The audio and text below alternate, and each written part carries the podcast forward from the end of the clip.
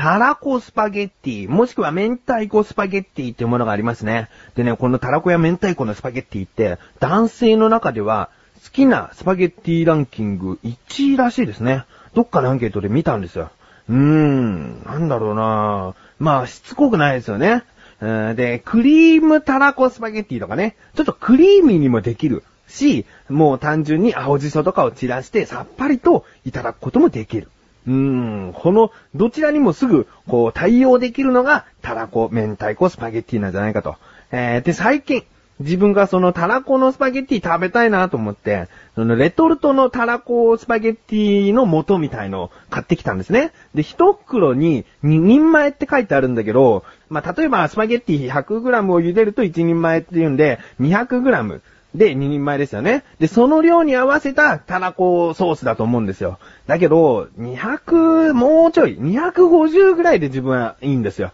250ぐらい食べたいなと思って茹でるんだけど、たらこのソースって汁気があまりないから、その、ちょっとでも麺の方が多いと絡みにくいんだよね。うーん、だから、そんな時はですね、自分で量を増やしちゃおうと。あやってみたんですね。まず、たらこのソースを全部器に開けます。器に開けてから、マヨネーズを、まあ、適当。その、こんぐらいソースあったらいいかなと思うぐらい、マヨネーズをジャーっと、こう入れて、で、その後に、からしを入れますね。その、からしマヨネーズっていう、シーチキンとかにもよくある味付けですけれども、うまいじゃないですか。だから、その、からしも入れて、で、もう一つ、その、もう一手間っていうかな、もう一工夫自分はするんです。何かというと、酒フレークですね。これが冷蔵庫にあったもんで、これは使えると思ったんですよ。で、この酒フレークっていうのは、もう若干ご飯にそのままかけて食べてもいいっていうものだから塩っ気もありますし、ソースとしてはいいんですよ。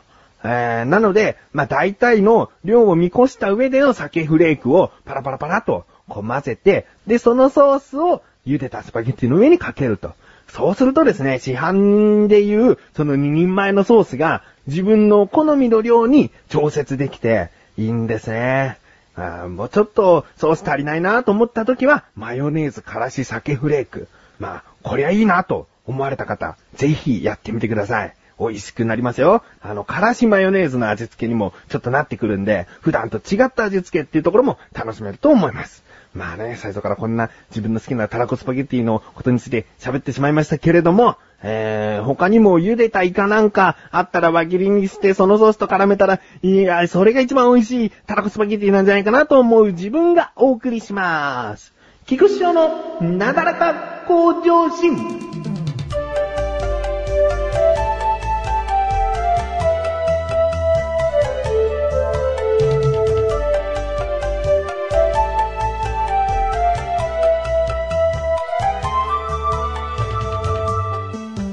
今回のですね、なだらか向上心、いや、タオルの話をするんだろ、菊池、と、分かっている方が何人か、えー、おられると思うんですね。なぜかというと、横断歩道の生放送という生放送番組を自分やっているんですけれども、えー、それが8月7日の放送分かなその中で、えー、次回のなだらか向上心の予告をしてくださいってことで、えー、いきなりそのリスナーからの質問だったんですけれども、まあ、なんかちゃんと予告しなきゃと思って、その手元にあったメモを見たら次回のなだらか向上心はタオルの話をするっていう、ちょっとふわっとこう思ってたことを過剰書きにしてた、そのタオルって書いてあった文字があったんですね。で、その文字を見て、あ、次回はタオルの話をしますって言っちゃったんですよ。で、言っちゃってその時はタオルの話するんだと思ってたんだけど、いざ、じゃあ今回はタオルの話をしたいと思いますって始めてみようと思った時に、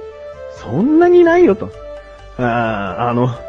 単にね、その、今年何かとタオル使うといいなって思うことが多かったから、タオルの話しようって思ってただけなんですよ。で、その何がいいかなって思った時に、単純に、その首にぶら下げてると顔の汗がすぐ拭けるとかね。いや、もうほんとこんなことにもう気づけなかったんです、今まで。中学の頃から部活とか色々やってて、汗とかかいて生活してきましたけど、あんまり顔をタオルで拭いて汗を拭うっていうことをしてこなかったですね。もう服がね、汗びっしょりになったら、すぐお風呂に入るとか、まあ、着替えがあったら別のシャツに着替えるとか、そういうことでしか対処してきてなかったもんで、タオルってこんなに役立つもんかと、今年すごく感じているんですよ。まあ収録とかですね、頭にタオル巻いたりとかしてるんですけれども、まあそれは、その汗をかいちゃってる状態からのタオル使用でしょ？そうではなくて、えー、一番好きな使い方っていうのはタオルを使って汗をかかないようにすることができるっていうことが分かったんですよ。いや、これね、いや、知ってる人は知ってると思うんですよ。まあ、自分は最近、その、首にタオル巻いとけば、すぐ汗拭けるなんてことが分かった人間ですから、まあ、知ってる人は知ってるんでしょうけども、タオルの中によくケーキとか買ってきた後に、その入ってる保冷剤ってあるじゃないですか。冷凍庫に入れといて、それがカチンコチンになってるんだけれども、1時間ぐらいはずっと冷たいままだよっていう保冷剤ありますでしょ？それを2つ3つタオルの真ん中に置いて、くるくるくるくる、そのタオルの中に入れちゃうんですね、巻いて。で、その巻いたタオルを首に巻くっていう。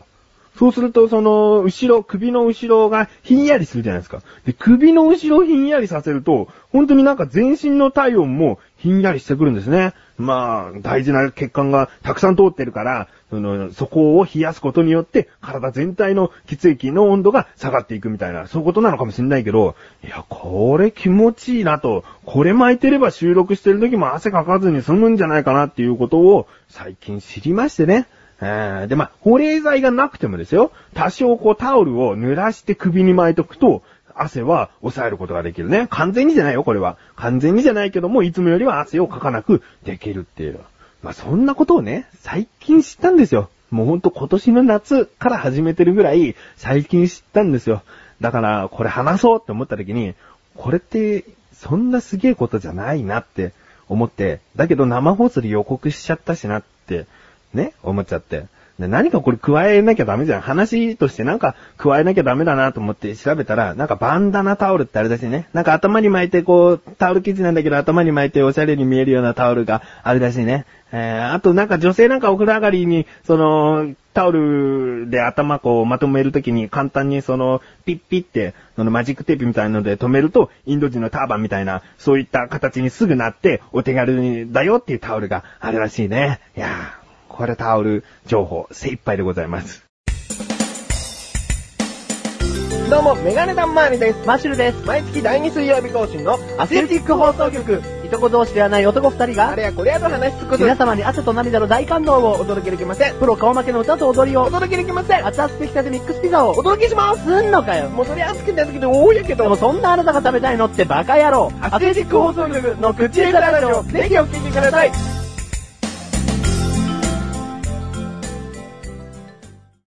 で、生放送の時にタオルに関することのメールを募集してますだけどね、やっぱり来なかったよ。あだってタオルだもん。うん、まあ、いいですね。コーナーに参ります。自力80%。このコーナーでは日常にある様々な疑問や質問に対して自分で調べ自分で解決していくコーナーでもあり、リスナーの方からのご相談やお悩み解決していくというコーナーです。今回メールが届いております。ありがとうございます。ラジオネーム、トムキャットさん。ありがとうございます。本文、翔さん、こんにちは、こんにちは。毎日暑いですね。暑いですね。以前の放送では玄米が体に良い理由を教えてくださってありがとうございました。あ、そうですね。前にトムキャットさんからのメールで、玄米が体にいい理由を教えてくださいということで、いろいろとお話ししました玄米は体にいいんです。えー、ぜひ食べてくださいね。えー、本文の続き。今回の疑問は虫刺されについてです。私は周りの人と一緒にいるとき、人よりも多く蚊に刺されているようなのですが、そんなとき周りの人に言われるのが、血液型が大型の人は刺されやすい、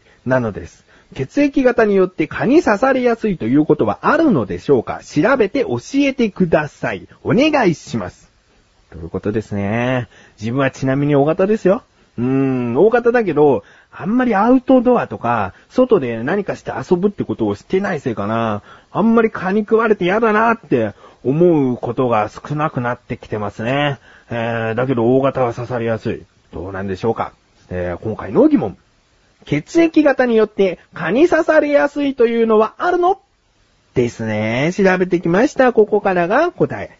まずですね、大型の人は刺されやすいというのは、えー、確かに、いろいろな研究結果では出てるみたいです。で、その中で、どれも大型が1位になっている。うん。なので、その、例えば、そうだな、虫にとことん詳しいというわけでなくても、ちょっとした皮膚に関する、そのお医者さんとかも、大型の人って刺されやすいんですかなんていう質問をしたときに、あそういう研究結果出てたしな、そうですよ、大型の人って蚊に刺されやすいんですよっていう、ね、そのお医者さんから言われると事実みたいに感じるけど、お医者さんもその研究結果を見たり聞いたりして知った情報かもしれないですから、えーそれが絶対に合ってるとは言えないですよね。で、大型の人が刺されやすいっていうのは、それは結局その統計的な研究結果なんですよ。大型の何々という成分が体からこう出てきて、それが蚊にとってすごく、まあ、好物なものだったとして、大型の人に寄ってくるんですという、そういった大型だけに関して調べたデータではないんですね。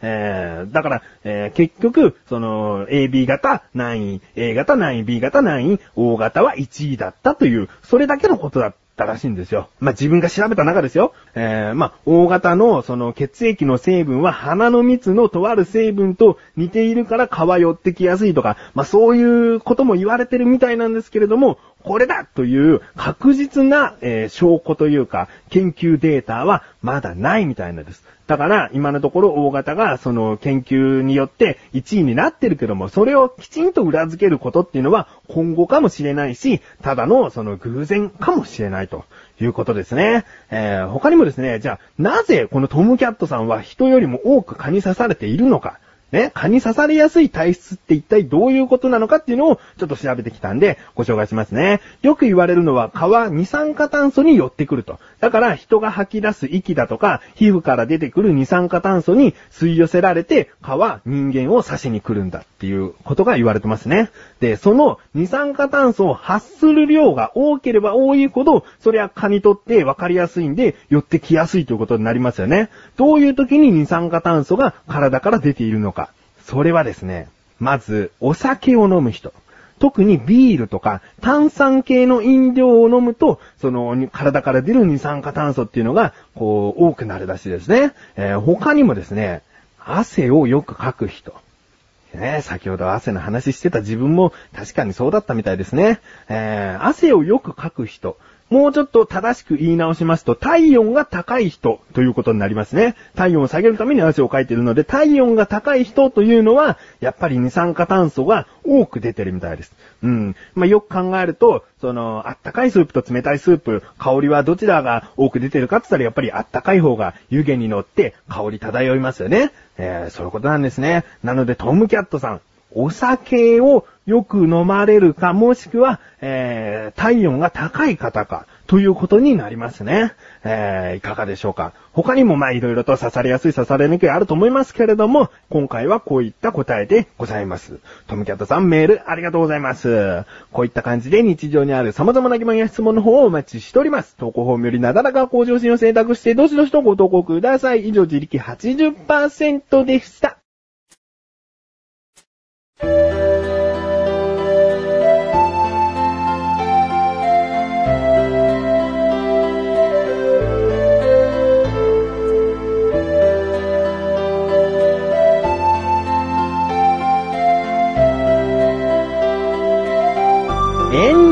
です。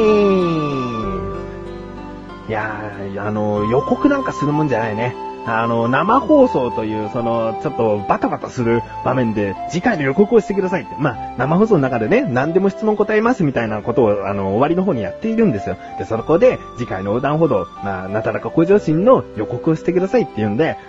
あの、慌ててしちゃったもんだから、タオルの話をしますなんつっちゃったんだよね。まあ、こんなこと言ってると、次の生放送でもなだらかご女子の次回予告してくださいなんて言われちゃいそうだね。えー生放送っていうのは、横断歩道のリンクページから行きます横断歩道の生放送というバナーがあるので、そこをクリックしていただきますと、ユーストリームというサイトに行きます。そのユーストリームのチャンネルのページになっておりますので、次回は8月の28日土曜日の深夜24時40分頃から始めたいと思います。もう遅いですね。ほぼ1時ですからね。深夜の1時で遅いお時間なんですけれども、えーお時間ありますよという方がおりましたら、えー聞いてみてください。横断歩道の生放送です。よろしくお願いします。ということで、なだらか小女子は毎週水曜日更新です。それではまた次回。お相手は菊池翔でした。メガネたまにでもあるよ。お疲れ様です。